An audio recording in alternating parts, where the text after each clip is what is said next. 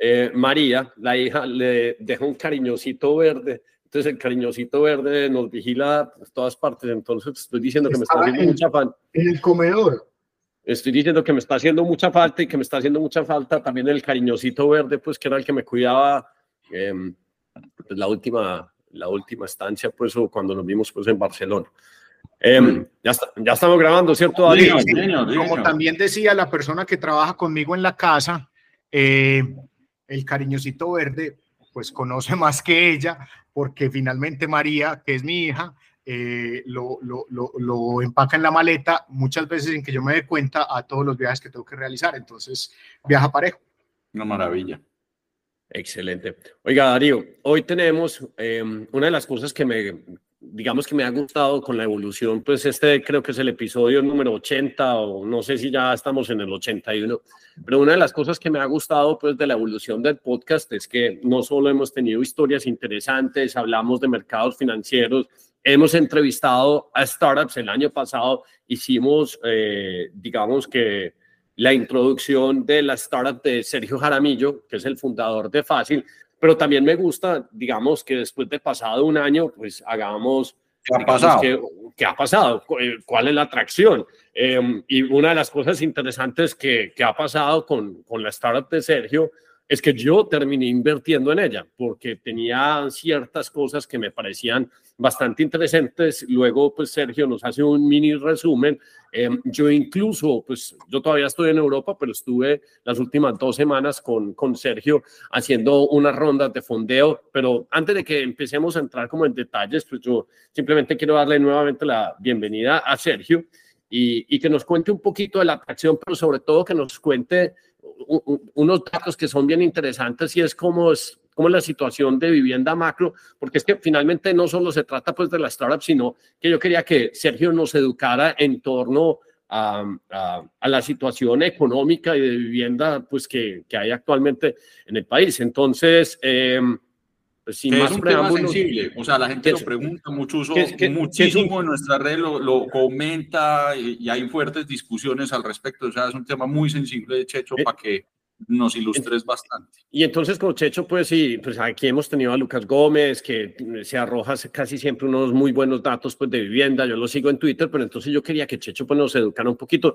sobre todo pues en estos momentos pues, donde las tasas todavía están altas, eh, digamos que la construcción en Colombia está paralizada, que nos cuente pues cuál es el escenario que, que se está viendo hoy, hoy en día y que también nos cuente sobre las otras cosas que ha hecho interesante, porque me parece un proceso muy curioso, Sergio, eh, eh, lo que me contabas o lo que conocimos cuando estábamos ahorita en Barcelona, por ejemplo, cómo estás viendo posibilidades de levantar, por ejemplo, eh, recursos, digamos que consecución de capitales vía fondos dispersos. conocimos una compañía de tecnología que se llama Bricken, que te puede ayudar inclusive a emitir tu propio token para levantar capital, siguiendo pues una normativa pues que, que hay en Europa que Sergio ahorita nos clarifica. Entre otras cosas, hombre, Darío, eh, eh, se llama, vamos a invitar a Ludovico Rossi, eh, uno de los, digamos que los jefes o business development implican, porque es que hay unos aspectos tecnológicos bien interesantes y por eso pues ya no va a echar más carretas, sino que va a dejar que Sergio pues sea el que nos cuente, hacernos un mini resumen de qué es fácil y ya así es, después entramos entonces en el, eh, en el, tema macro de vivienda y contarnos los avances que has tenido pues desde hace un año que te tuvimos en el, en el podcast, un poquito más de un año. Perfecto, eh, estuvimos en, de hecho estuvimos creo que en abril del año pasado, hace un poquito menos de un año. Hernán, me alegra mucho que eh, me, extrañes. Eso parece inconcebible. Estamos formando aquí. Eso, es difícil de, que, ocurra. Yo no sé si todos los, los, los oyentes y los que nos están viendo eh, eh, saben que finalmente tenemos aquí una relación familiar tripartita, porque Darío es primo hermano de Hernán por el lado de su madre y yo soy primo hermano de Hernán por el lado de su padre. Entonces, entre Darío y yo estamos fundando Sintra Primos. Un sindicato. Eh, un sindicato para, para, podernos oponer a, los, a, las, a las dotes y ánimo de dictador de don Hernán. Entonces, habiendo dicho eso, eh, recordemos que es fácil. Fácil es una compañía que lo que busca es resolver un problema que existe no solamente en Colombia, sino también en toda América Latina. ¿Cuál es ese problema? Es que más de la mitad de la población no tiene casa, no tiene casa propia. Y más de la mitad, de la mitad de esa población no tiene la suficiente experiencia crediticia para obtener un crédito hipotecario de largo plazo. Es decir, lo que estamos viendo es una imposibilidad real para que cerca del 30% de los hogares puedan comprar una casa, porque no la tienen en este momento y porque no tienen la suficiente experiencia crediticia para comprar una casa. ¿Y por qué no tienen esa experiencia crediticia? Y actualicé unos datos, Hernán, que me parece importante mencionar. Según cifras del Banco Mundial, el 51% de los adultos de América Latina, solamente el 51% tiene una cuenta bancaria. Es decir, que el 49% ni siquiera tiene una cuenta bancaria. Eso obviamente hay unas diferencias entre países abismales. Por ejemplo, en Uruguay, el 95% de la población, si tiene una, casa, una cuenta bancaria, pero en Guatemala solamente la tiene el 34%. En términos generales, en América Latina, solamente los adultos mayores, la mitad tiene una cuenta bancaria. ¿Y cuál, es el, y, cuál es el impacto de no tener una cuenta bancaria? si no, ah, total, total. Si uno no tiene una cuenta bancaria, entonces no puede aspirar a un crédito hipotecario y entonces por no tiene casa. Exactamente. Eh, eso de hecho eh, eh, sufrió un avance significativo a raíz de pandemia porque con ocasión de la pandemia y el aislamiento de las poblaciones en generales, los gobiernos y el Colombia lo hizo bastante bien, eh, hay que reconocerlo, abrió de urgencia cuentas bancarias para las personas para que pudieran recibir la consignación de los subsidios entregados por los gobiernos durante la época de emergencia. Entonces, en Colombia no estamos tan mal como ese 51% que indica el, Banco Mundial de cifras eh, agrupadas, pero sí por lo menos podemos afirmar que cerca del 75-80% de nuestra población tiene una cuenta bancaria. Pero como consecuencia del fenómeno que está diciendo Hernán, es decir, la principal consecuencia de no tener una cuenta bancaria o no estar bancarizado es no poder acceder a servicios crediticios. Vean este dato. El 39% de los adultos en América Latina tienen un crédito. Es decir, que más del 61% de la población de los adultos mayores nunca han tenido un crédito. Y señores, la compra de la casa, que es probablemente la inversión más importante que hace una familia en nuestro medio, es una compra que se hace con crédito. Las personas que pueden darse la posibilidad de comprar una casa de contado con el dinero metido en el colchón son muy, pero muy pocas. La gente necesita crédito para comprar una casa. Esa es la solución que tiene fácil. Poderle dar una solución de financiación a esas poblaciones que no tienen la posibilidad de obtener un crédito hipotecario tradicional para que puedan tener una casa y puedan construir el patrimonio sobre su casa. ¿Y por qué podemos llegar a ellos? O mejor, ¿quiénes son esas personas? Esas personas son, y aquí hablo de otros datos y otro fenómeno, los informales. En fácil estamos destruyendo un, paradigma. Y es que normalmente hemos asociado que informales es sinónimo de pobreza. Evidentemente, ser informal implica estar por fuera del sistema económico estandarizado, regularizado. Y gran parte de los informales, desafortunadamente, son pobres pero también hay un número significativo de informales que tienen capacidad de pago. El cliente de fácil es el informal que tiene capacidad de pago, que precisamente por ser informal no va a tener la posibilidad de obtener un crédito hipotecario de largo plazo. Cuento dos ejemplos de dos historias de clientes reales de fácil. La primera, no diré su nombre, una mujer que se dedica a hacer webcam y a hacer OnlyFans, compró un apartamento en Barranquilla. Ese apartamento costó 333 millones de pesos. No tenía la posibilidad de obtener un crédito hipotecario, no obstante generar recursos económicos mensuales entre 20 y 22 millones de pesos. Cada mes entraba en Colombia esta persona entre 20 y 22 millones de pesos en efectivo pero nunca Colombia va a tener la posibilidad, no es que no quiera, de hecho es que no puede, de entregarle un crédito hipotecario para comprar una casa. porque ella está en un fenómeno que se llama la informalidad económica. Ella no paga impuestos, ella no cotiza. No declara renta. Social, no declara renta.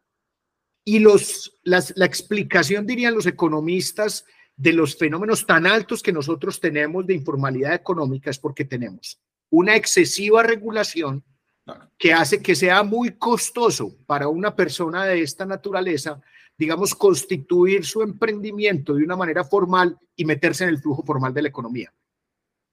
Hay una reacción natural en los procesos de informalidad económica que hace que gran parte de los emprendedores empiecen sus negocios de una manera informal, con las consecuencias que eso tiene, pero empiecen sus negocios de una manera informal.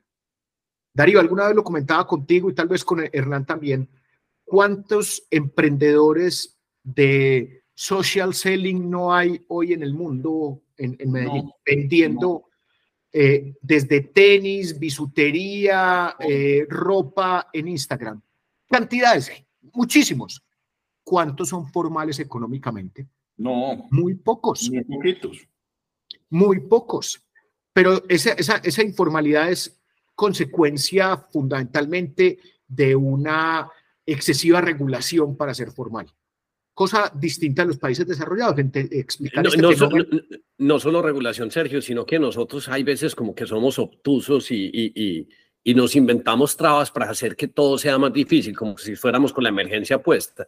Yo me, ¿Te acordás cuando en el 99 pasó este terremoto o esta vaina en el, en, pues creo que en el Quindío, o no, no me acuerdo. El eje cafetero, así es. En el, eje, en el eje cafetero, y alguien llegó y dijo, no, la única forma que uh, salvamos eso es que nos inventamos el 2 por mil, 3 por mil, y nos quedamos con el 4 por mil. O sea, me paro por mi agua para el café, pero estoy oyendo, es, dale. Es el, es el incentivo, o es, digamos que el, el incentivo perverso más tonto que hay para que la gente no utilice el sistema bancario, haciendo que todo sea mucho, mucho más costoso. Usted llega y, por ejemplo, le explica a un gringo y le tiene que contar que por cada transacción que usted haga de un banco corriente a una de ahorros, usted tiene que pagar cuatro por mil. Ya, somos unos expertos en leguleyadas y, y, trabas que hacen que, que, que, que la gente opte por la informalidad, pero simplemente porque es que lo otro lo hacen muy difícil. Es que si usted, le, si usted pone puntos de fricción, eventualmente la gente trata de evitarlos y se va por sistemas más baratos. Es que Colombia yo creo que es el único país del mundo donde usted puede firmar un cheque, yo no sé cuántas veces, 12 veces, si usted lo está haciendo es para no pagar 4 por mil y todas estas cosas.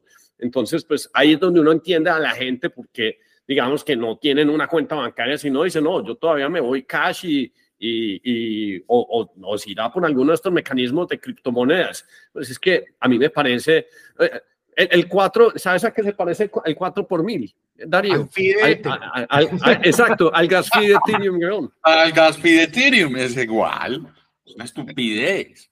Es una pero, pero digamos, el fenómeno de la informalidad económica, enseguida voy a tocar el fenómeno de informalidad laboral, es un fenómeno creciente no solamente explicado por un asunto regulatorio y de exceso de regulación, sino también por un tema cultural. Pues eh, eh, eh, te puedo garantizar que el tendero de Santa Rosa de Osos, pues prefiere coger su platica de las ventas diarias y meterlas debajo del colchón que irse para un banco. También hay un tema de educación financiera y cultural muy profundo. Entonces, esta persona que es, está en la informalidad económica, nunca tendrá la posibilidad de que un banco como Bancolombia le dé un crédito hipotecario para comprar su casa, pero puede pagarla. Claro, que puede pagarla. De hecho, ese fue cliente de, de, de Fácil. Ella pagó su casa en ocho meses. Pagó su casa en ocho meses. Claro que podía Tiene cómo pagar. Otro ejemplo. Hay un personaje que creo que se los mencionaba, es el primer cliente de Fácil. Compró un apartamento en Bello, en Bello, Antioquia. Eh, y resulta que este personaje pagaba entre, eh, o, gana entre 2.5 y 4 millones de pesos con comisiones mensuales, pero siempre pagó la seguridad social con un salario mínimo. Es empleado, pero siempre pagó la seguridad social con un salario mínimo. Y por tanto, el banco no puede tener como fuente de ingreso nada distinto a ese salario mínimo. Es una informalidad distinta a la que acabo de contarles. Esa ya no es una informalidad económica, sino una informalidad laboral. Y esa informalidad laboral es también creciente y galopante en nuestro medio. Ese personaje puede pagar su casa con una cuota que estará en torno al millón ochocientos mil pesos, eh, juntando los ingresos de él y de su esposa, pero el banco nunca les va a dar la posibilidad de obtener un crédito hipotecario de largo plazo. Entonces vean que lo que hace fácil es brindar una solución de financiación alternativa para aquellas personas que tienen una negación de un crédito hipotecario y que es la única forma, a través de Fácil, que pueden cumplir el sueño de tener casa propia, porque como dirían nuestras abuelas, en este caso las no las mismas, pero sí conocidas, no tener casa. Tener casa no es riqueza, pero no tenerla es la mayor de las pobrezas. Correcto. Correcto. Correcto. Eh, a mí me gusta simplificarlo, simplemente llegar y decir, Darío, para mí fácil, es como una incubadora de créditos hipotecarios. O sea, cuando, el, el, el, cuando, cuando, vos naces prematuro, pues entonces te meten en una incubadora y ahí te terminan de calentar hasta que ya puedes estar eh, solito. Eh, en fácil hace lo mismo. Hombre, yo necesito una casa, pero pues, no, no, no, llego porque pues estoy nuevo en el sistema laboral y necesito pues un, un, un, un puentecito. Yo hacía una cuenta em, porque trataba de hacer como un comparativo, eh, eh, eh, porque en Estados Unidos, por ejemplo, es más fácil tener casa, simplemente pues porque hay un sistema financiero mucho más, más estructurado y, y ahí es donde se...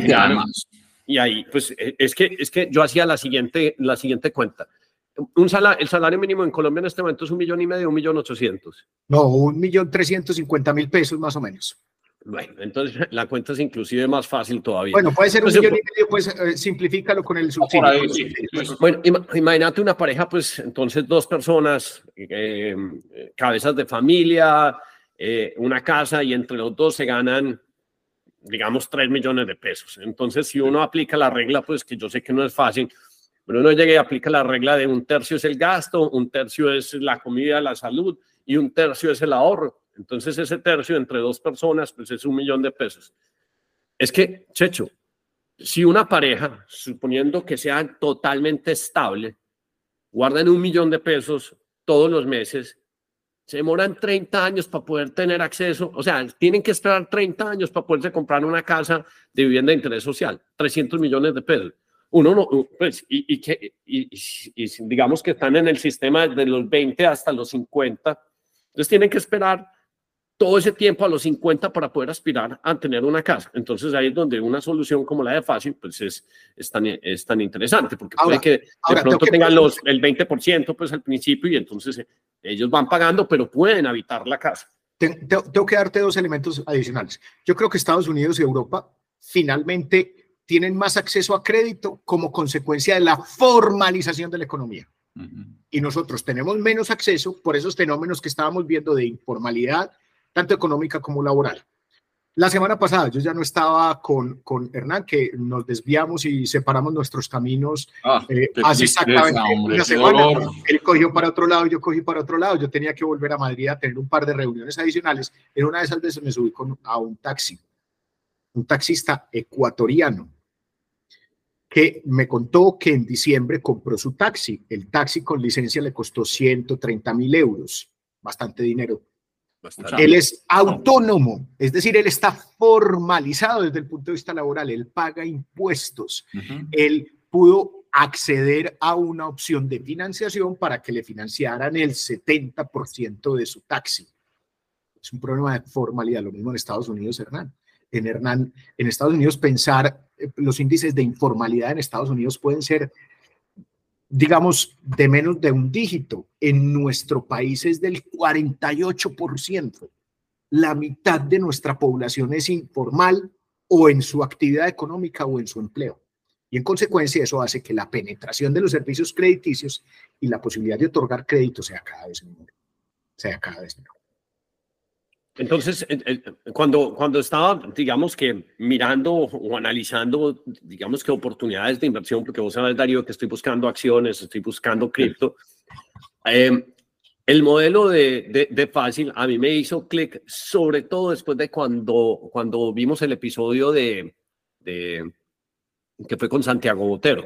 Em, el de fin social. Yo digo, uy, esta oportunidad de negocio es súper interesante porque básicamente pues lo que necesita Sergio es grandes capitales para poder ser esa incubadora y poderle facilitar el dinero a la gente que quiere ah, vivir en esas casas. Y ahí fue cuando le dije a Sergio, eh, vení, déjame yo, cómo, cómo me puedo involucrar, cómo puedo participar. Entonces hice una pequeña inversión en Fácil porque dije, e, este es el tipo de startup que, que, que, me parece que tiene una oportunidad muy importante porque es de, es de gran tamaño. Eso es una startup que le, que le caben grandes cheques. Y cuando digo que le caben grandes cheques es que, hombre, si vos a, Sergio le pones 5, 10, 15, 20 millones de dólares, Sergio es capaz de activarlo. Y tiene otra cosa que a mí en particular me gusta mucho, eh, Darío, y fue la que a vos y a mí nos quemó casi toda la vida haciendo startups.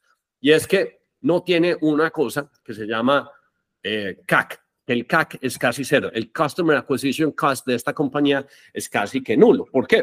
Porque como Sergio lo que hace es trabaja con las constructoras o con las promotoras, casi que los clientes están todos eh, haciendo fila diciendo, oiga, es que yo sí quiero o yo sí puedo eh, eh, aspirar a esta vivienda. Lo que pasa es que desatránqueme en este proceso porque el banco no me, no me aceptó. Entonces tiene como un pipeline de clientes ilimitados, mientras que todas las startups del mundo, Darío, lo que hacen es salir a ver si, si hacer experimentos de product market fit y empezar a, gastar avisos en, en Google, en Facebook, en Twitter. En cambio, Sergio no, tiene, Sergio no tiene que hacer nada, sino que Sergio lo único que tiene que hacer es, eh, que dan, entre otras cosas, lo que estábamos haciendo ahorita pues en, en, en Madrid y Barcelona, eh, tengo 200 viviendas, necesito 5 millones de dólares, eh, presto, presto, esa plata al, al X por ciento y la pongo en Colombia, pues con unos seguros y, y, y, con unos puntos extras,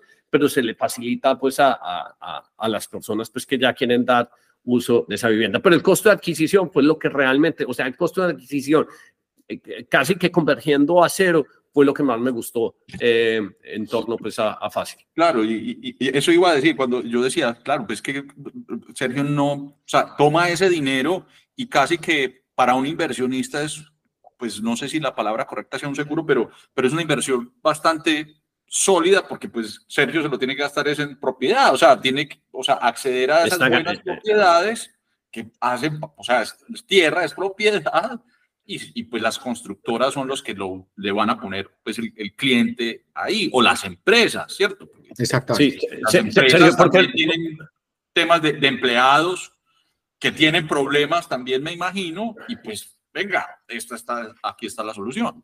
¿Por qué no nos contás un poquito de la actual tracción? O sea, ¿cuánto has levantado en equity? ¿Cuánto has levantado en fondeo? Explicar la diferencia entre equity y fondeo para que nos digas, miren, en este momento, pues cuando hicimos el podcast en abril del año pasado, eh, esta era la idea, eh, eh, creíamos que íbamos a tener tantos clientes. No, ¿cuántos clientes tenés en este momento? ¿Cómo es tu tracción? Incluso, em, pues contanos si se puede, y, yo creo que pues no, importa que nos estemos como anticipando, pero creo que sos una de las startups elegidas ahorita para participar en Starco el, el, 14 y 15 de, de, de marzo. de marzo. Así es. A ver, digamos, el fenómeno y, preparando un poco esta conversación con ustedes, yo quiero hablar de las tres palancas de fácil.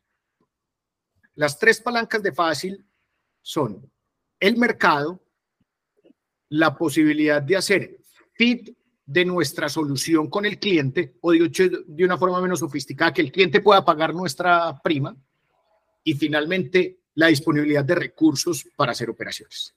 Son las tres palancas de las que depende el éxito de fácil.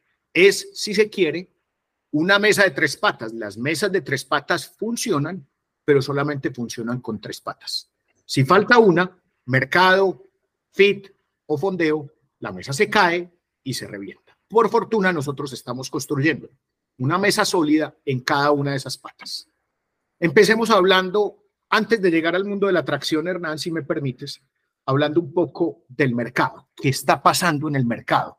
Porque uno enfrentarse a, una, a un servicio, en este caso de naturaleza financiera, que diga que está frente a un océano azul y que todas esas teorías tan bonitas, que nuestro mercado es infinito, eso a mí me parece mucha cháchara. Pero la verdad es que Fácil tiene la posibilidad de llegar a un mercado creciente en Colombia y creciente en América Latina. Doy varios datos, advirtiendo que no soy un experto en la industria de la construcción, pero que estudiamos bastante desde Fácil. El año pasado en Colombia, en el 2023, 38 mil compradores tuvieron que desistir del proceso de compra de su vivienda como consecuencia de la negación de un crédito hipotecario. Es decir, que 38 mil familias no pudieron pagar como consecuencia de la negación de un crédito hipotecario. Ese es el mercado de fácil. No quiero decir que los 38 mil son clientes potenciales de fácil, porque por supuesto, si un cliente no tiene capacidad de pago frente al banco, tampoco tendrá capacidad de pago frente a fácil. De hecho, nosotros, pues por nuestra estructura, nuestro fintech, nuestro modelo de fondeo, nuestros modelos de costos de capital, somos más costosos que un crédito hipotecario. Eso es innegable y hay que ser absolutamente transparentes frente a los clientes al respecto. Pero mercado existe, sigamos con esos datos. Esos 38, esas 38 mil personas cuando no pueden comprar, entonces, ¿qué? ¿Siguen alquilando? Siguen alquilando, siguen viviendo en la casa de sus familiares y conocidos. En Colombia, eh, más o menos el 39% de las familias viven en vivienda propia, el otro 40 o el otro 60% viven entre arrendamiento y viviendo con familiar.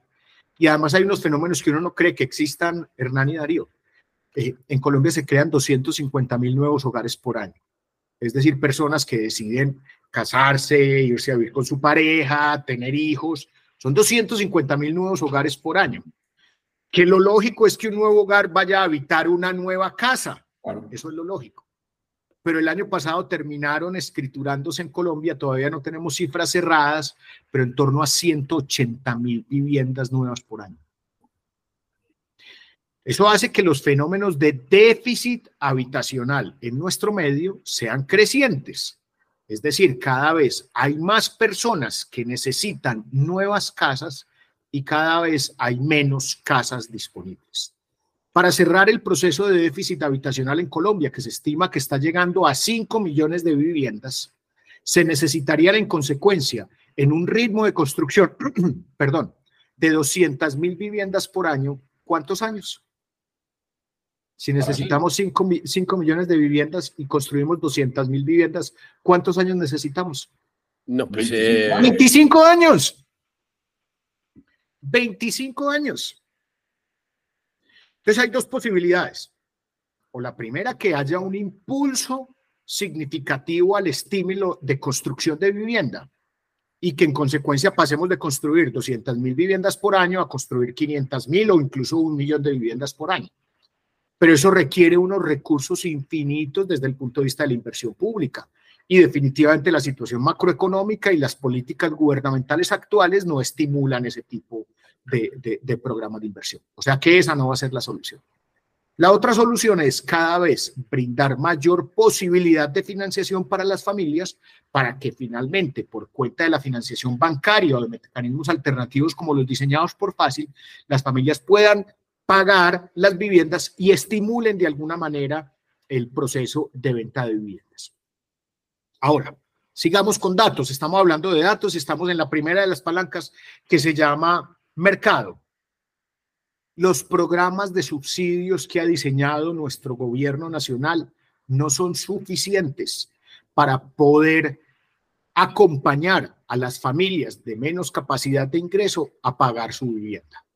En Colombia existe un subsidio gubernamental para la compra de vivienda que se llama Mi Casa Ya, que desafortunadamente está bien diseñado desde lo teórico y es muy mal ejecutado desde lo práctico, en la medida en que implica unos procesos de postulación muy ineficientes y el proceso de desembolso de esos subsidios no funciona de manera adecuada. Hoy es difícil pensar que una familia pueda acceder al subsidio de mi casa ya para comprar una casa. Los subsidios, por otro lado, de las cajas de compensación están diseñados para darle cobertura a la población formalizada laboralmente que paga el subsidio familiar a una caja de compensación como por ejemplo Confama, Copenal, Cocafam, que por supuesto ya lo hemos visto, no tienen una cobertura absoluta respecto de la población que necesita vivienda en nuestro medio. En consecuencia, tampoco son los subsidios la forma que va a permitir subsanar el déficit de vivienda en Colombia. Y seguramente algunos de los que nos están viendo en este momento, de día, de noche, de madrugada, a la hora que sea, se podrá estar preguntando, pero si es tan atractivo el mercado, ¿por qué tuvimos una desaceleración tan marcada en la construcción y venta de viviendas durante el 2023? Una desaceleración significativa, pero significativa. Nosotros tuvimos un decrecimiento de venta de viviendas nuevas en donde se perdieron la venta de 97 mil viviendas, según cifras de Camacol, con cierre al mes de noviembre del año pasado. Todavía no tengo cierre eh, al mes de diciembre. Supongamos que eso va a llegar a 115 mil viviendas, 120 mil viviendas. De 180 mil tenemos una caída en venta de viviendas de más del 50%. ¿Y por qué tenemos esa caída? Tenemos una caída de vivienda explicada por dos fenómenos. Dale, ¿me ibas a decir algo, hermano? Ah, no, ibas a estornudar. Sintraprimos, sintraprimos. Está todo callado, está calladito, siga, siga, siga.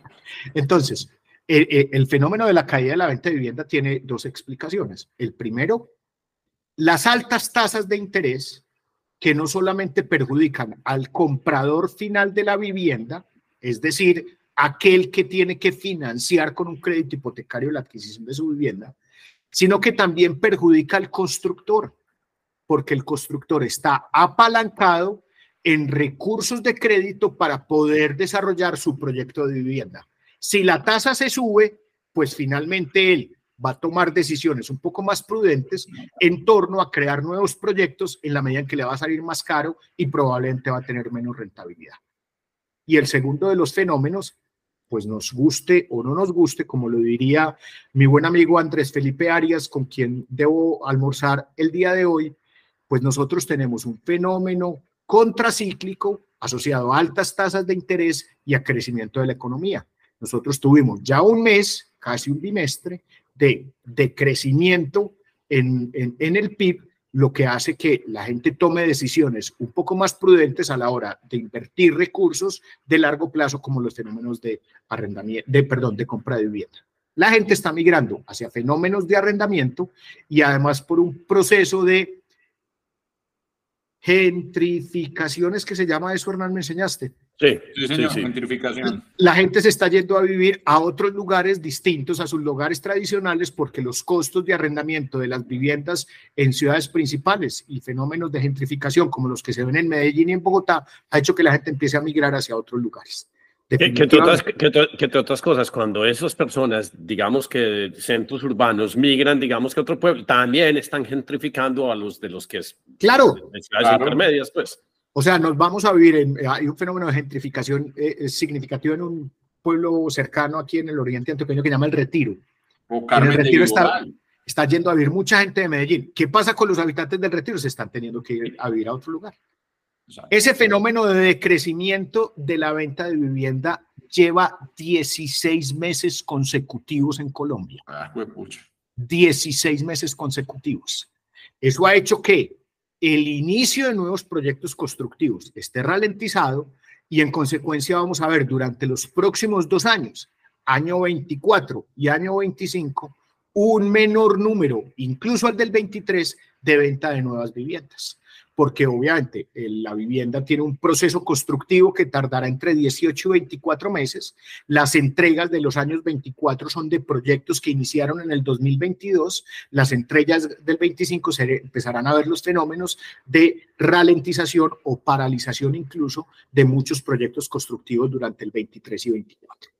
Entonces, nos esperan épocas en donde lo único que va a pasar es que se va a seguir incrementando el fenómeno de déficit de vivienda porque cada vez va a haber menos oferta de vivienda nueva y cada vez va a ser más difícil para las familias acceder a los procesos de compra. Bueno, muy bien. Ese es el fenómeno de mercado. Mercado existe, ya te volviste a unir, Hernán, te quedaste seguramente sin pino o, algo pasó. No, no, no, se, cayó se cayó el internet aquí en Roma, entonces eh, nada que hacer. Muy bien. Hable, con el Papa. Digamos, esos fenómenos de mercado lo que único que nos indican es que no obstante la ralentización en la venta de vivienda, desde el punto de vista de fácil sigue existiendo un número más que atractivo, 38 mil desistimientos por negación de créditos hipotecarios, que hacen que la posibilidad de tener una solución alternativa que prepare a esas familias adecuadamente para llegar a un crédito hipotecario en plazos superior, inferiores a cinco años es el adecuado. Nosotros, mercado, tenemos y tenemos suficiente suficiente, de hecho difícil de tasar, pero que estimamos más o menos en 2.4 millones de familias en Colombia eh, eh, por año que deberían poder comprar una vivienda a través de Fácil. Segunda palanca, y es de esas familias, ¿cuántas pueden pagar la solución de Fácil? Que ya hemos dicho, es una solución más costosa que la solución de un crédito hipotecario.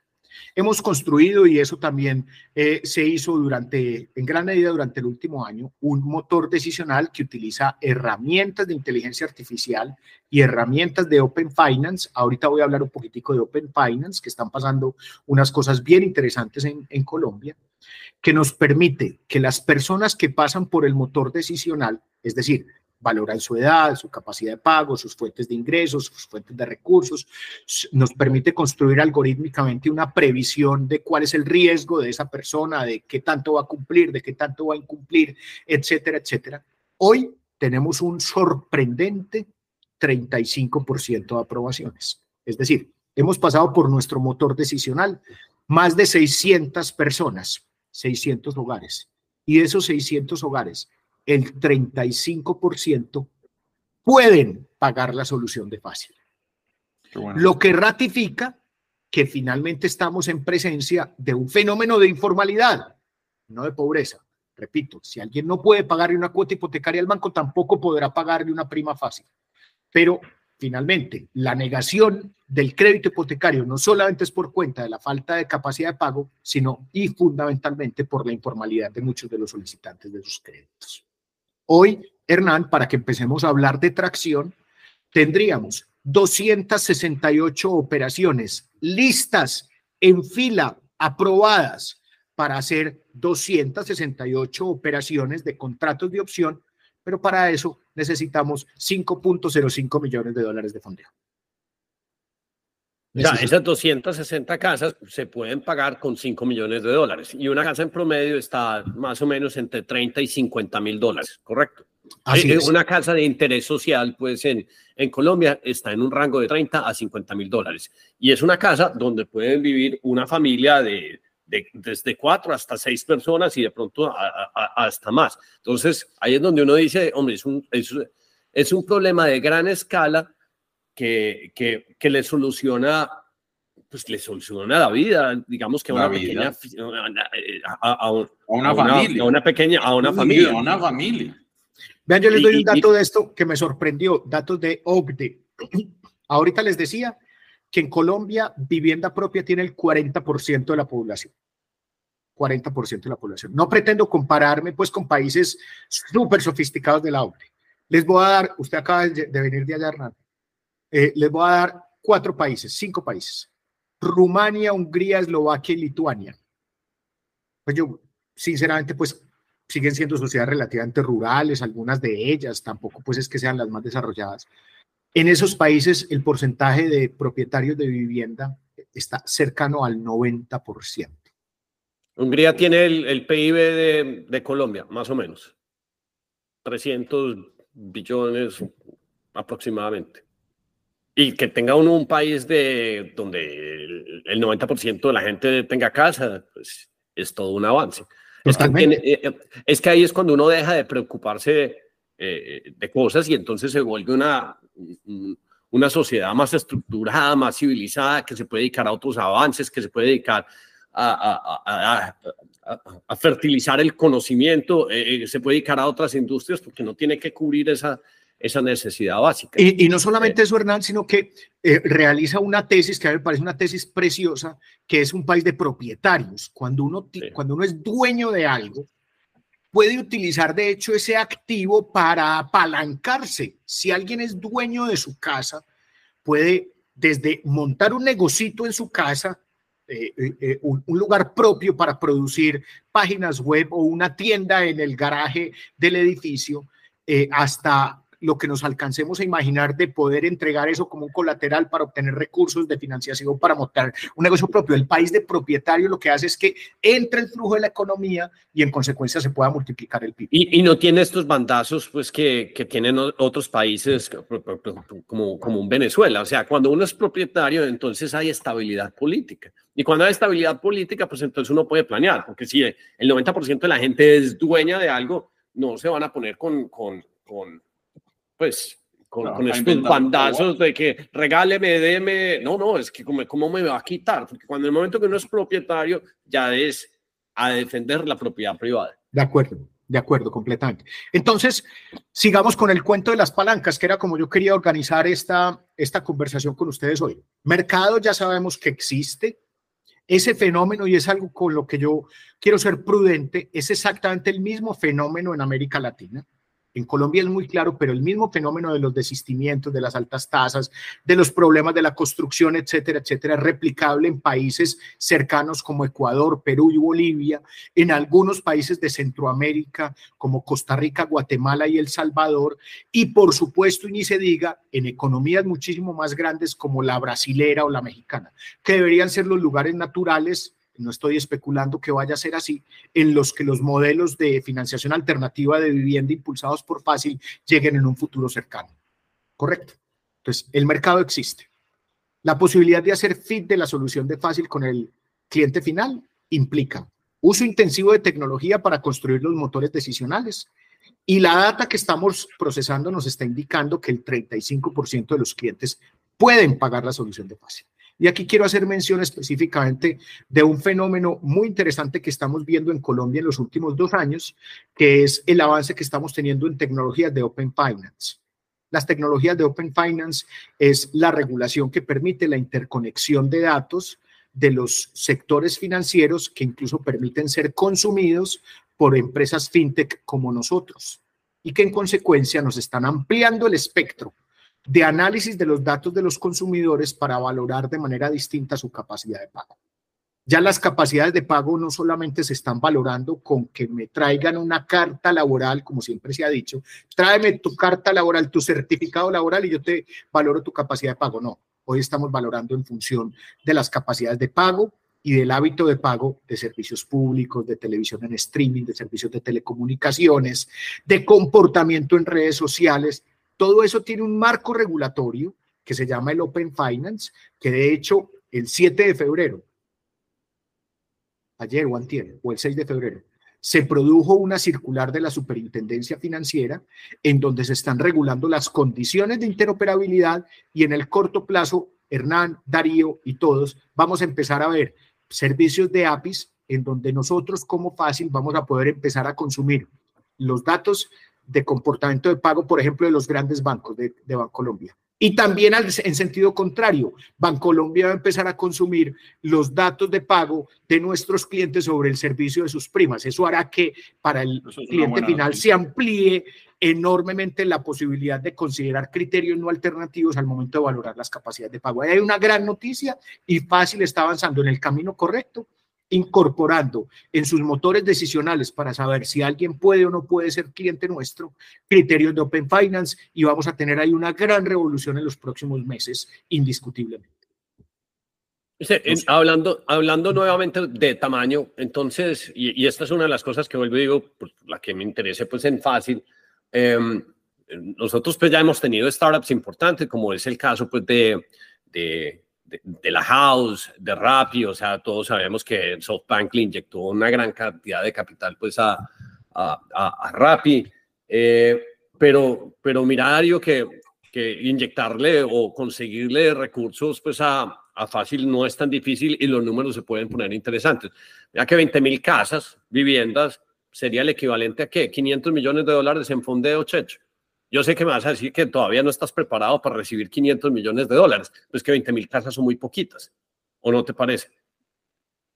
Mira, Hernán, esta mañana que estaba preparando un poco la información para esta conversación, les voy a contar un, dato que me llamó mucho la atención.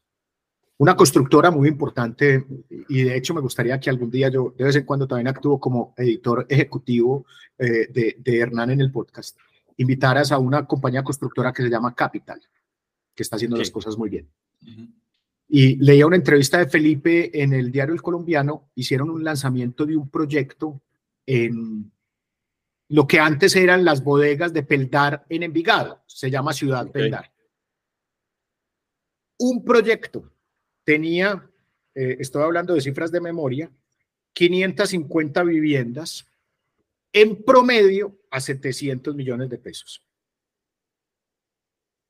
Es decir, es un proyecto de 385 mil millones de pesos en ventas. Vamos a ponerlo en términos de dólares y voy a simplificar esta conversación. Es un proyecto de 100 millones de dólares en ventas. Adivinen en cuánto tiempo se vendió ese proyecto, según palabras de él, no mías, porque no conozco el proyecto, según lo que publicó el diario El Colombiano. En un fin de semana. En un fin de semana. Sigamos imaginándonos para que veamos los volúmenes. Entonces, supongamos que de esos clientes que están comprando en ese proyecto es imposible pensar que el 100% de los clientes son para Fácil. De hecho, Fácil es un negocio de nicho. Nosotros estimamos que del total de compradores, entre un 8 y un 10% serán clientes de Fácil.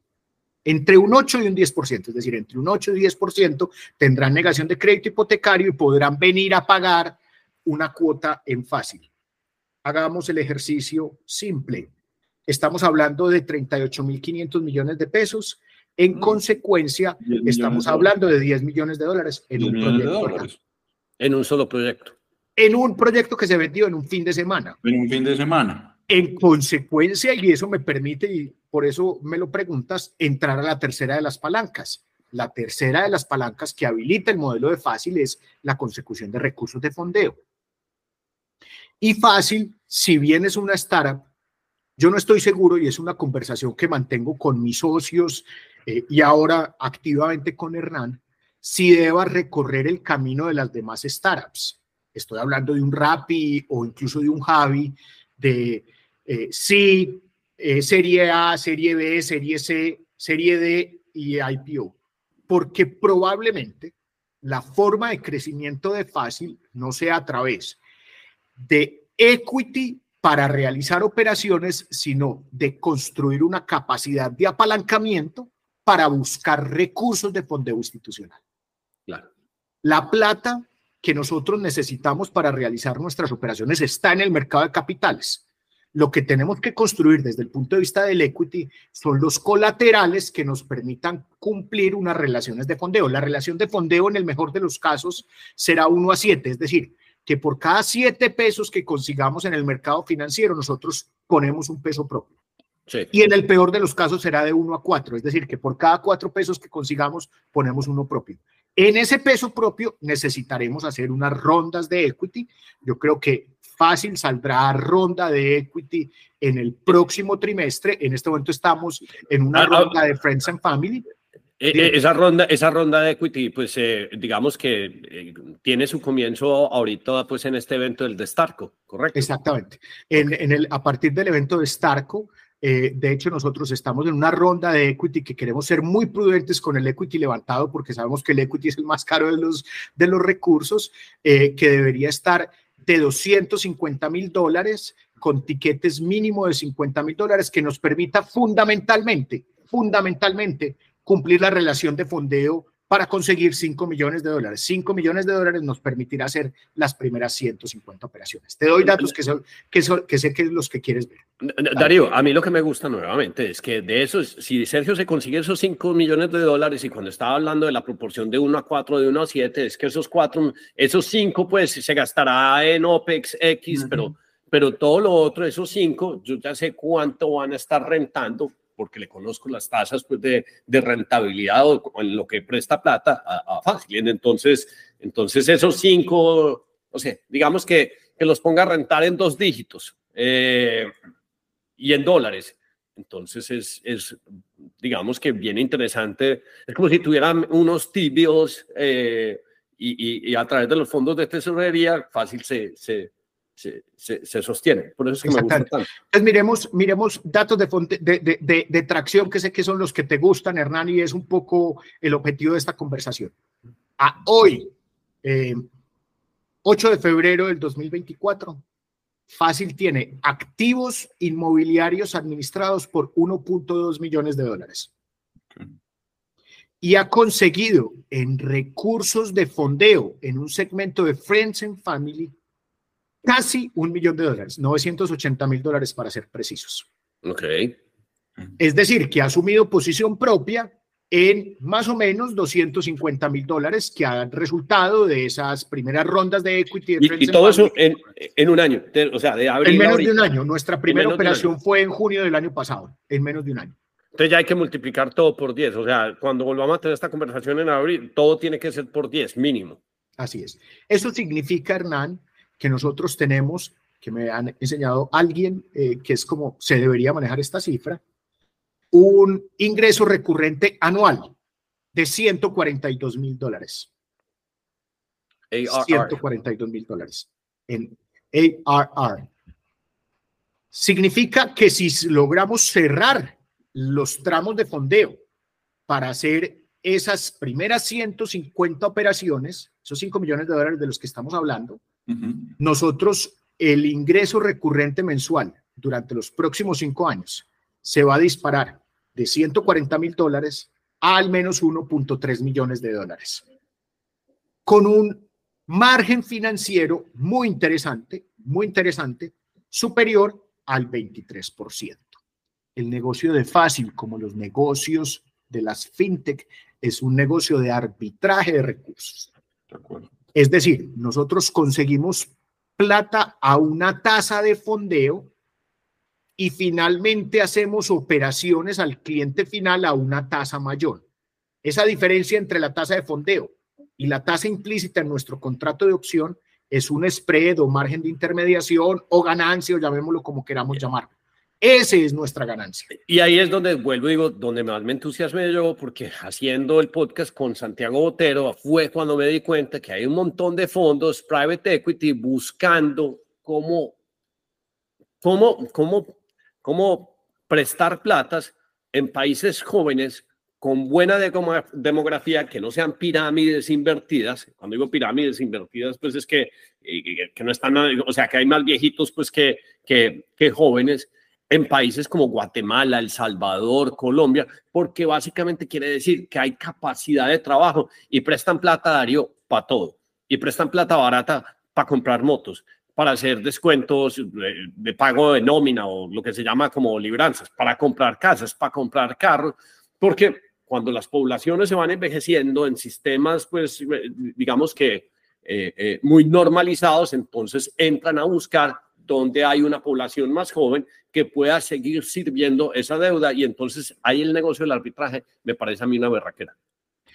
Entonces, yo creo que no es difícil imaginarse que el esfuerzo de fácil, obviamente es mantener las dos primeras palancas, mercado y feed y seguir profundizando en los temas de tecnología, de los motores decisionales que nos permitan valorar la capacidad de pago de nuestros clientes, etcétera, etcétera. Pero fácil este último año, y Hernán ha sido una pieza importante cuando decidió invertir en la compañía, eh, que nos ha permitido entenderlo, gran parte del trabajo que me corresponde como fundador de esta compañía y como responsable de la misma es la consecución de recursos de fondeo. Ahí tengo que invertir más del 80% de mi energía. tu tiempo, claro. Y ese tiempo, Darío, es una mezcla de muchas cosas. Convencer, todavía no podemos llegar a un banco a decirle que nos preste plata, todavía no estamos en ese nivel, sino todavía un segmento de Friends and Family y de Family Office que están dispuestos a crear deuda para fácil. Además, deuda que creamos con unas garantías muy seguras, muy novedosas además. Las voy a mencionar rápidamente porque es un tema jurídico que probablemente los aburra, pero muy importantes. En primer lugar, los inmuebles no son de fácil. perdón, que entre otras cosas, eh, Sergio no lo, no, no lo ha mencionado, pero una de las ah, grandes capacidades que tiene, pues él fue el gerente de Confirma. Entonces, por ejemplo, cuando él hablaba, por ejemplo, del compliance y todo lo que hacía pues en esa compañía, cuando se hacían los grandes contratos, digamos que todo ese análisis de, de, cómo estudiar a una persona para ver si es sujeta de crédito o no, es de toda esa experiencia pues que, que Sergio sí, pues, desarrolló. Claro, Sergio. Y esto que va a describir ahorita, que es cómo, cómo, cómo, la, cómo está estructurada jurídicamente esta figura del patrimonio, de, del, patrimonio autónomo, autónomos, pues es, digamos que algo que se tardó casi que un año, dos años, pues en estructurarlo, porque no es fácil, pues. Así es. Entonces, lo primero, Hernán, Darío y todos los que nos oyen, las casas que compra fácil, que finalmente celebra sobre ellas un contrato de opción para nuestro cliente final, no están en el patrimonio de Fácil, sino que están en un patrimonio autónomo, es decir, en una fiducia. Esa fiducia es Credit Corp. Ya no tengo ningún problema en revelarlo porque ya tenemos ese patrimonio autónomo funcionando. En Credit Corp están los inmuebles que son de nuestros clientes. Y en consecuencia, el que estén allá protegidos hace que sea segura la operación para todos los que estamos interviniendo, para el cliente, para el fondeador y para Fácil. Y tal vez lo más novedoso y lo más importante gracias Andrés, es que tenemos diseñado una figura que se llama un Master Trust, que es otro patrimonio autónomo. Técnicamente es un patrimonio autónomo de administración y fuente de pagos. ¿Qué significa eso? Supongamos que Darío es cliente de Fácil. La prima mensual de Darío de 2.5 millones de pesos no la deposita en una cuenta bancaria de Fácil, sino que la deposita en una fiducia.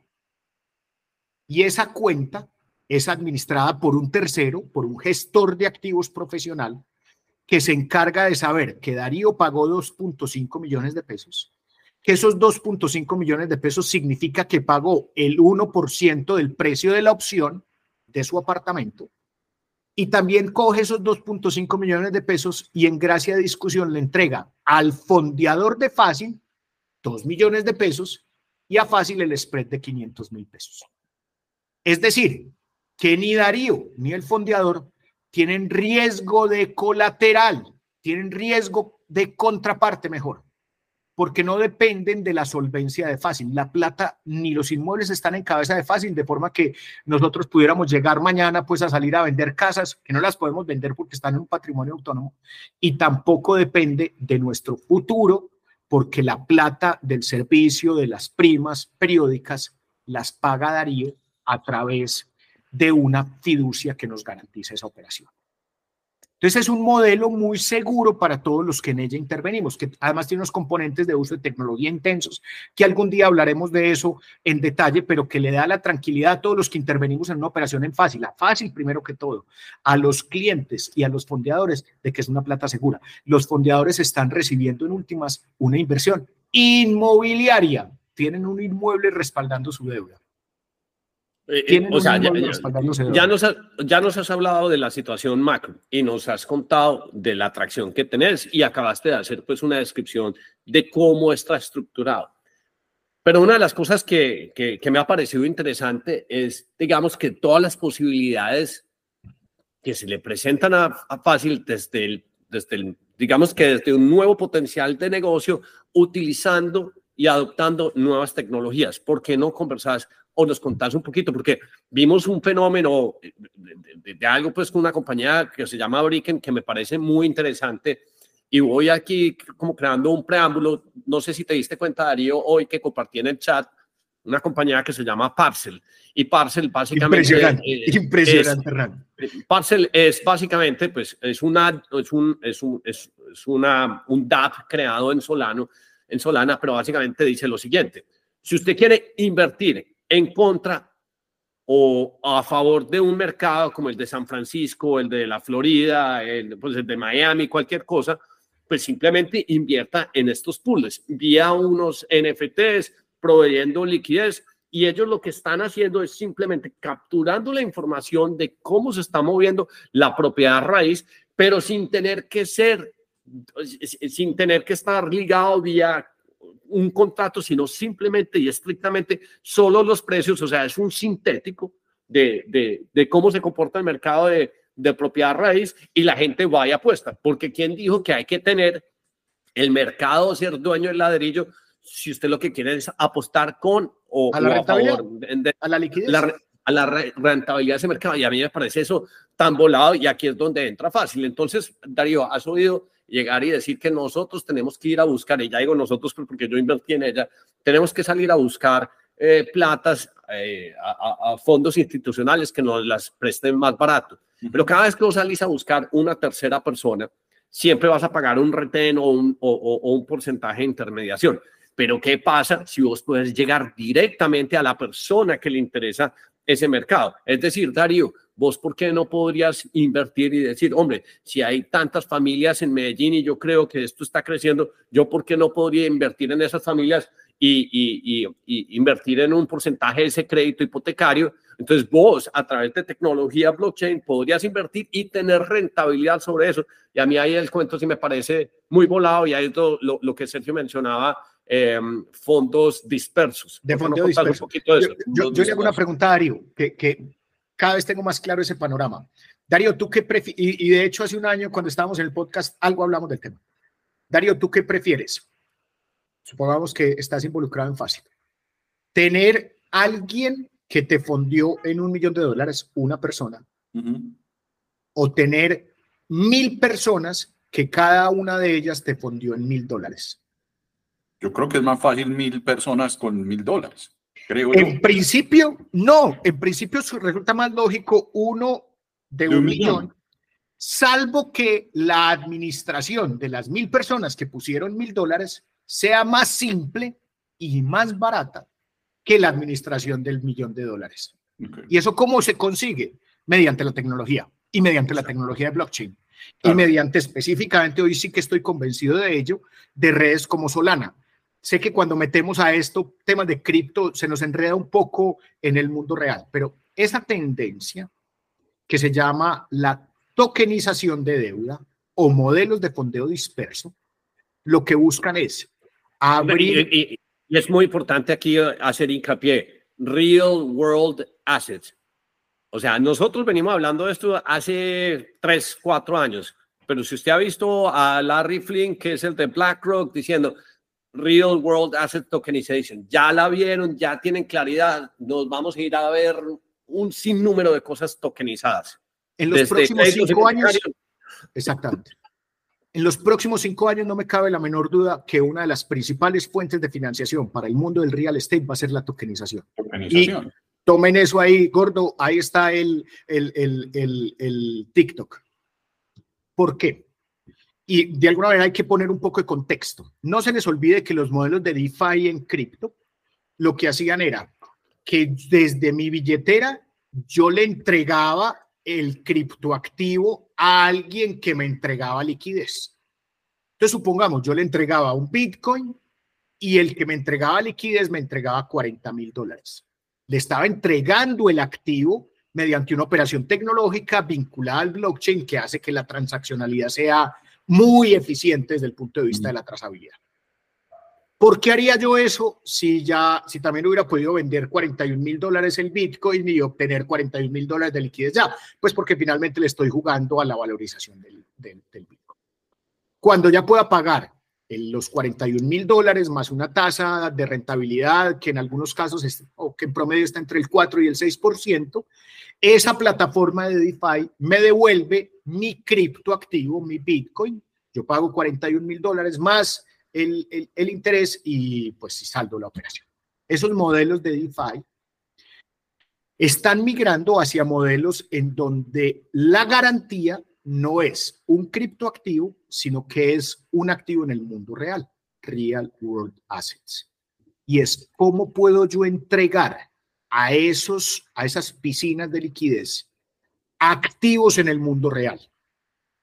Una noticia, desde el punto de vista real, los inmuebles es muy difícil de entregarlos como garantía, porque evidentemente el inmueble es uno solo, yo no lo puedo parcelar, eso tienen los sistemas de registro inmobiliario que es el que garantiza la propiedad, pero los modelos fiduciarios sí me permiten hacerlo, porque lo que yo entrego en garantía son los derechos que tengo sobre los patrimonios autónomos que tienen los activos. Entonces ya tenemos el, colateral, ya tenemos la garantía, que son esos derechos fiduciarios en los patrimonios donde están los inmuebles. Ahora tengo que salir a buscar la liquidez y esa liquidez la consigo mediante la tokenización de deuda. Entonces ya no vamos a buscar, por ejemplo, en gracia de discusión, 5 millones de dólares a un family office que nos ponga 5 millones de dólares, por ejemplo, al 8% eh, efectivo anual en dólares, sino que vamos a ir a buscar 5 mil personas que cada una de ellas ponga de a mil dólares en un token que además se va extinguiendo en la medida en que yo voy pagando. No solamente será más fácil de administrar desde el punto de vista tecnológico, porque el blockchain, las redes de blockchain nos permiten hacerlo, sino también nos va a salir más barato, porque esas 5 mil personas no pretenderán una rentabilidad del 8, sino con que les ofrezcamos una rentabilidad entre el 4 y el 6%, teniendo además una garantía en un mundo real, que son los activos inmobiliarios, digamos, va a poder penetrar de una manera mucho más eficiente. Ese mundo es, son, son escenarios muchísimo más sofisticados de crowdfunding, fácil y vale la pena mencionarlo, es una compañía que está incorporada en Colombia, pero que su matriz está sometida a la legislación de Delaware, el 100% de la operación de Fácil pertenece a Delaware, que es un, un, lugar donde se pueden hacer este tipo de operaciones muy agringadas. Por otro lado, y fue lo que también aprendimos las últimas dos semanas, Europa está avanzando fuertemente en una regulación en, los, en el mundo del real world assets y nos vamos a enfrentar en los próximos meses a ver una carrera eh, vertiginosa sobre quién va a tomar la delantera en este mundo del, de, de, la tokenización de deuda, si va a ser Estados Unidos o si va a ser Europa. En cualquiera de los dos es necesario preparar a fácil porque estimo y esto también, Gordo, aquí tienes un titular para el TikTok, que en el 2025 nosotros haremos desde Fácil nuestra primera operación de tokenización de deuda acudiendo a mercados internacionales. Y seremos en consecuencia la primera compañía colombiana que acude a mecanismos de tokenización de deuda. Está muy chévere, Checho y es un gran, sí, eh, además, o sea, la tecnología de alguna u otra forma permite la democratización y, y lo veíamos con esta compañía que nos sentamos, una como Bricken, fundada por un mexicano en Barcelona y tenían proyectos, Darío, de todo tipo, desde eh, casas de lujo en la península de Yucatán hasta eh, vivienda en diferentes partes del mundo, todo tokenizando, porque los emprendedores y la gente sí está dándole uso a esta tecnología y me parece pues un, un esquema maravilloso. No solo pues para tokenizar assets, sino también, Sergio, me impactó mucho eh, eh, eh, pues cómo, cómo cualquier compañía podría hacer levantamiento de capital simplemente pues sacando su propio token y esta gente tiene una suite Darío donde vos pagas desde 3.000 hasta 5.000 y, y ya tenés tu token y vos controlar la distribución y el pago, o sea, cosas que eran muy complicadas de hacer. Mañana seguro, eh, cuando hagamos el podcast con Alex Ramírez, pues también nos contará un poquito eh, de cómo está, pues digamos que todo el mundo de la infraestructura y cómo se pueden desarrollar y codificar estas aplicaciones.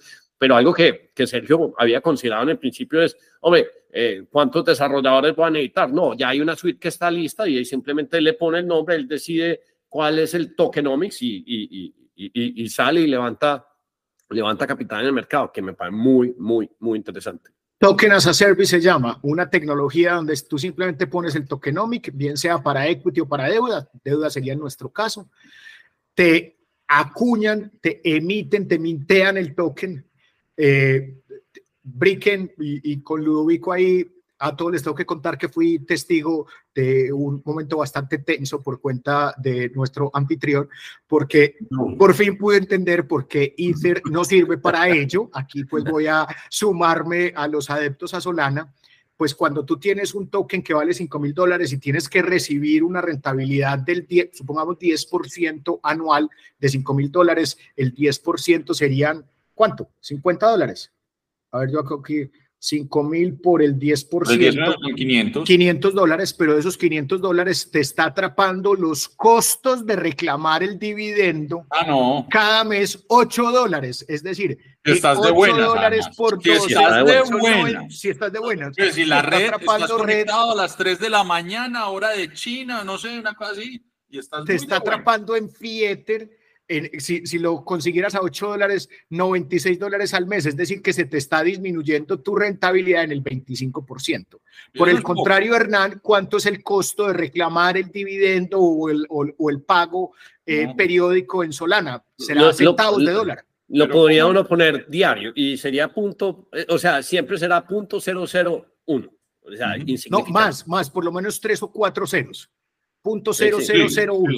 Exacto, sí, sí, cuatro ceros o tres ceros al frente, pues entonces ya ni siquiera hay que sacarle la matemática. Ahí, ahí sí lo entendí, por fin, por fin, yo que también estoy en el chat y que este tipo no regaña tanto, que Ether no está diseñado para hacer este tipo de operaciones. Puede que tenga unas capas más seguras que Solana, por lo menos en este momento, y no voy a entrar en una discusión tecnológica que no conozco, pero para hacer despliegues masivos como los que se necesitan en tokenización de deuda, no me cabe la menor duda que tecnologías mucho más eh, baratas en los costos de administración eh, serán las que terminan imponiéndose. Entonces, pues, digamos que queda claro el update, la tecnología, el marco jurídico. Sergio, si la gente pues te quiere contactar o te quieren ver, pues además de que vas a participar en Starco, en Starco, eh, y vamos a dejar el linkcito de Starco ahorita para el 14 15 de marzo. Eh, eh, Sergio, participar como, como startup en Starco, ¿cuánto cuesta más o menos? ¿100 dólares, 300 dólares? No, mira, eso tiene como dos momentos, Hernán. El primer momento es 80 eh, dólares que, digamos, se inscribe uno para que le valoren la, la, compañía. Esos 80 dólares, en caso de que no pases a la siguiente etapa, eh, te los convierten en una entrada al evento. O sea que es en últimas estás comprando una entrada al evento. Y, después, cuando te valoran, eh, eso vale 300 dólares más o menos. Esos 300 dólares te dan derecho a tener un stand en la muestra de las, de, las, de las startups que están participando en el evento. Es un stand igual para todos, no es que sea un stand comercial, pues donde yo pueda hacer la superproducción, sino que aquí se privilegia el contenido. La gente puede ir a conocer la, la, la, la startup eh, y poco a poco se van haciendo unas dinámicas de valoración en donde va a haber un concurso de las, de las startups participantes, de forma que las 10 mejores en el último día hacen su pitch frente a todo el público y entran a una ronda de financiación. Y ahí va a estar. nosotros por lo pronto estamos en el segundo momento. Exactamente. estamos en el segundo momento. O sea, digamos que los grandes fondos pues van a estar ahí. Sí, yo voy a ser parte pues moderador pues también del evento, pero entiendo que, que van a participar un montón de, de fondos pues muy prestigiosos pues, eh, pues de Colombia y latinoamericanos, entonces me parece muy chévere. La otra cosa, pues el que te quiera contactar, que supongo Darío, eh, que yo, más fácil es dejar el, el, LinkedIn bajito. hay, había una cosa que... Mi LinkedIn aquí eh, eh, entonces, el, personal, el de Sergio Jaramillo y el de Fácil, también le recomiendo por aquí mismo. Eh, supongo que el gordo está entendiendo que le estoy diciendo que tienen que poner aquí los, los links, el, el Instagram de Fácil. Ojo, Fácil no realiza acciones generales de consecución de clientes, como lo estaba mencionando Hernán hace un rato. Nosotros no tenemos costo de adquisición de clientes porque no capturamos clientes al final. Los que traen los clientes a la mesa son los desarrolladores inmobiliarios. Por tanto, nuestra presencia en redes es una presencia que lo que busca es generar branding y confianza en la marca. Eh, entonces, pues, ese, es, otro punto. También, o sea, has hecho algunos deals con constructoras que llegan y te dicen, mira, no te pongo plata de fondeo, pero te puedo poner propiedades. Con tus proyectos. En eso estamos cerrando un par de operaciones donde ellas nos pondrían operaciones a nuestro equity, en consecuencia el 100% de la prima serviría para pagar nuestros gastos de operación y apalancar el crecimiento y al final vamos a repagarle a las eh, a esas constructoras cuando tengamos la salida del cliente final y esas constructoras también estamos diseñando un mecanismo de notas convertibles para dejarlas involucradas en fácil eh, cuando tengamos eventos futuros de conversión. Aquí está todo por construir al respecto. Oíste, eh, entonces, ¿qué? ¿El próximo unicornio de Colombia es fácil o...? No, no, sabes que, sabes que yo sé por qué me estás haciendo esa pregunta, pero esa no es una pregunta que, que nos obsesione, Hernán porque no podemos perder de vista que este es un negocio de nicho. El modelo de fácil está construido para tener 1.600 operaciones. Tener 1.600 operaciones implica tener un fondeo de 75 millones de dólares y una rentabilidad supremamente interesante. Entrar a otras geografías es una conversación distinta, pero decir que nosotros podemos crecer agresivamente para tener 100 mil usuarios o 50 mil usuarios es una ilusión. Nosotros no somos un banco ni queremos ser un banco. Queremos darle solución alternativa a las personas que tienen una negación de crédito hipotecario. Y por tanto, tener una valoración de mil millones me parece bastante, bastante improbable. Lo que sí es que va a ser un negocio muy interesante y sobre todo con un propósito muy, muy bonito. Bueno, está muy bien. Darío, ¿vos quedas con alguna pregunta pendiente para Checho? Porque a mí me parece que estuvo muy completo el update. Estuvo muy completo. Checho, pues obviamente se le, se le nota su, su bagaje en la vida profesional, en todo eso, porque pues tiene una, una claridad y ofrece una claridad muy, muy fuerte.